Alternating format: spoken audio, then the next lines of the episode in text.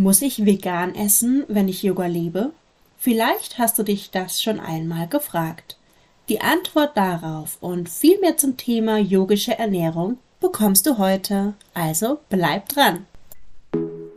Yoga auf Deutsch, der Podcast für alltagstaugliches Yoga auf und neben der Matte. Ich bin Stefanie, Yogalehrerin, Alltagsexpertin und deine beste Freundin auf dem Weg zur Selbstverwirklichung.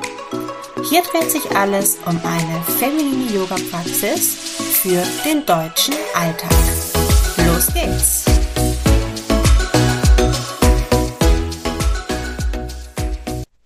Sich yogisch zu ernähren bedeutet nach der Lebensphilosophie des Yoga. Und dazu möchte ich dir heute zwei Konzepte vorstellen, die uns Hinweise darauf geben, wie wir uns am besten yogisch zu ernähren haben. Zuallererst die acht Säulen nach Patanjali. Nach Patanjali steht die Yoga-Praxis auf acht Säulen. Und die erste und zweite Säule befassen sich damit, wie du mit deiner Umwelt und mit dir selbst umgehst. Ein Punkt hierbei, ein ganz wichtiger natürlich, ist die Gewaltfreiheit. Und demnach ist der Verzehr von Fleisch keine gute Idee, da die Schlachtung eine Gewaltanwendung ist. Du siehst also, das ist auch gewissermaßen Auslegungssache. So argumentieren manche Leute damit, dass sie ihr Fleisch beispielsweise von einem Biobauernhof holen dass das auf jeden Fall besser ist als aus der Massentierhaltung, da bin ich definitiv einer Meinung. Allerdings bleibt es eine Schlachtung, es bleibt das Töten eines anderen Lebewesens für einen, sagen wir mal, paar Minuten langen Genuss.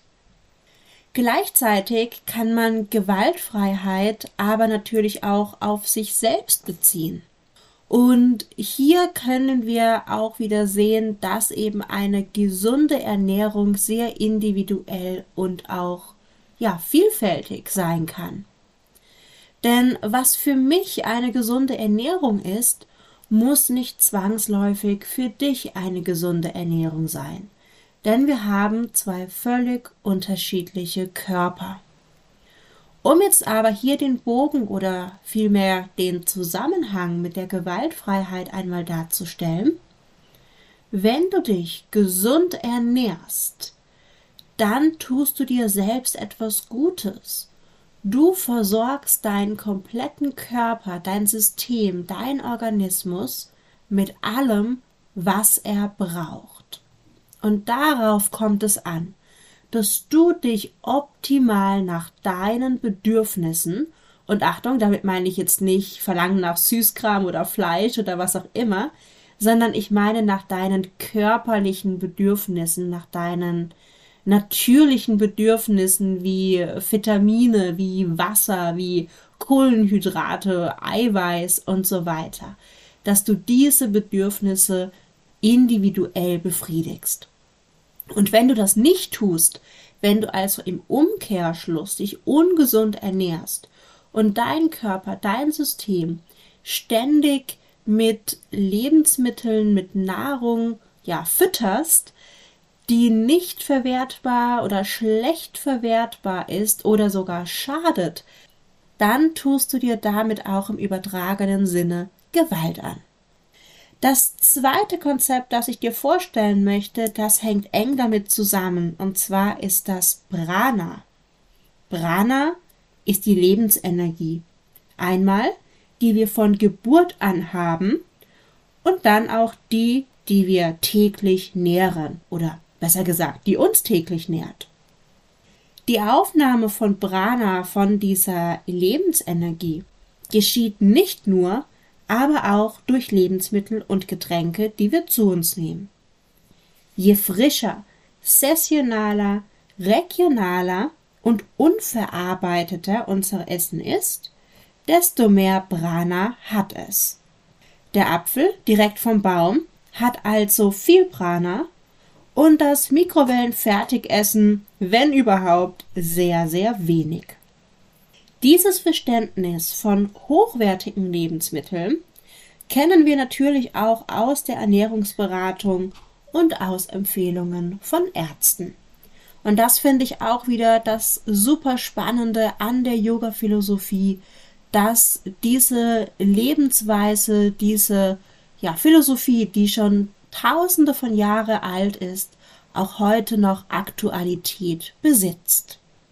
Was ich super gerne mache, um einen gesunden, yogischen Ernährungs- und Lebensstil zu unterstützen, ist, ich benutze dafür auch ätherische Öle.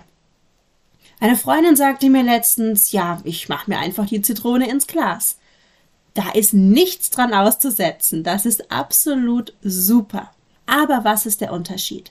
Wenn ich mir ein Stück Zitrone ins Glas mache, dann habe ich erstens, ich habe die Schale, ich habe dieses weiße Innere, was so ein bisschen bitter schmeckt, ich habe das Fruchtfleisch, ich habe den Saft.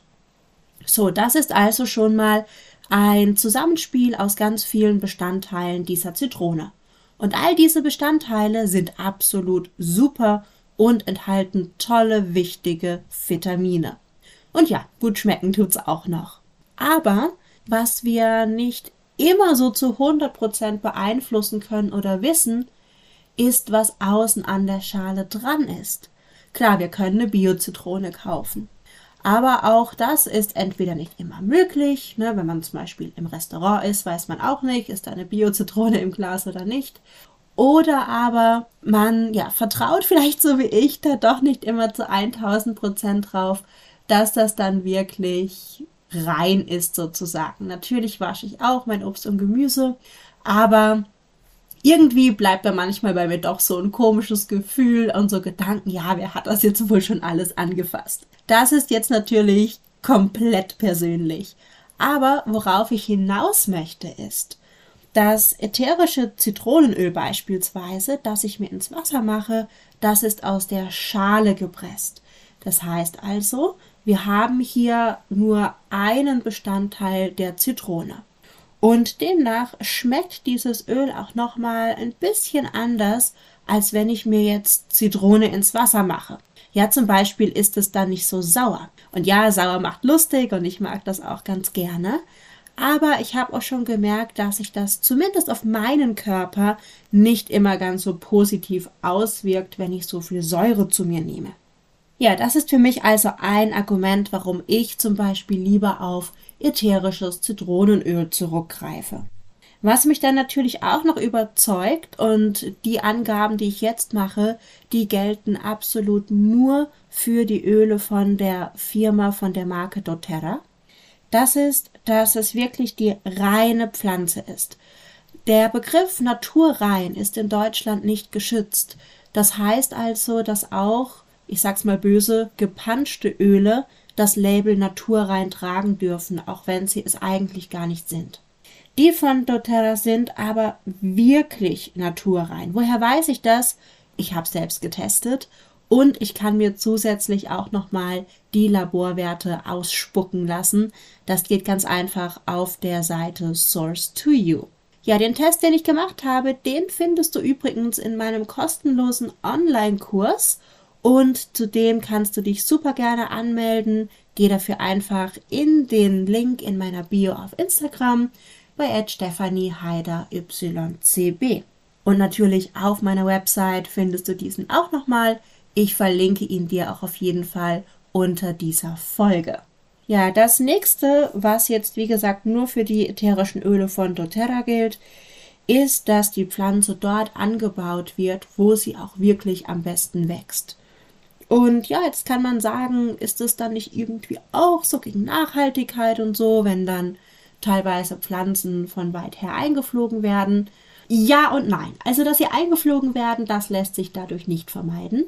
Aber die Anbauern, die werden wirklich fair bezahlt, erhalten langfristige Arbeitsverträge und die Healing Hands Initiative zusammen mit dem Co-Impact Sourcing machen diese Öle dann doch wieder sehr nachhaltig und auch sozial.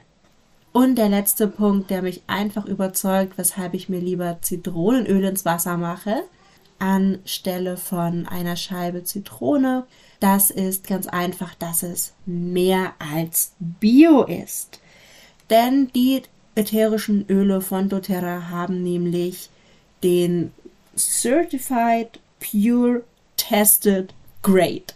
Und das ist eben auch nochmal etwas, was du wirklich selbst nachforschen kannst, was nicht nur irgendwo ein Label ist. Ja, wenn du jetzt also sagst, hey, irgendwie klingt ja ganz gut, aber ich würde das lieber erstmal ausprobieren, bevor ich mir das jetzt kaufe oder so, dann habe ich was für dich. Denn da diese ätherischen Öle super zu einer yogischen Ernährung passen, sie sind vegan, sessional, regional, gut, da kann man vielleicht drüber streiten, je nachdem, woher es kommt, aber vor allem sind sie natürlich. Und ich habe mir überlegt, wir haben ja Adventszeit, das heißt, das, was du gerade hörst, ist Teil des Adventskalenders. Und in diesem Türchen sozusagen versteckt sich ein Lemonöl in voller Größe 15 Milliliter als Geschenk. Alles, was du dafür tun musst, ist, du gehst auf Instagram auf meinen Account at Stephanie Heider, YCB und du kommentierst unter dem passenden Post. Du siehst es daran, dass da ein Lemonöl abgebildet ist, womit du am liebsten Lemon oder Zitrone eben kombinierst. Und die Gewinnerin, die wird schon am 11.12. bekannt gegeben und ausgelost aus allen Kommentaren. Ich wünsche dir ganz viel Glück beim Gewinn und solltest du irgendwelche Fragen haben, dann melde dich super gerne bei mir entweder auf Instagram oder über meine E-Mail-Adresse. Diese findest du nicht nur auf Instagram, sondern auch auf meiner Website. Alles werde ich dir natürlich verlinken. Dann wünsche ich dir weiterhin eine schöne Adventszeit und bleib achtsam.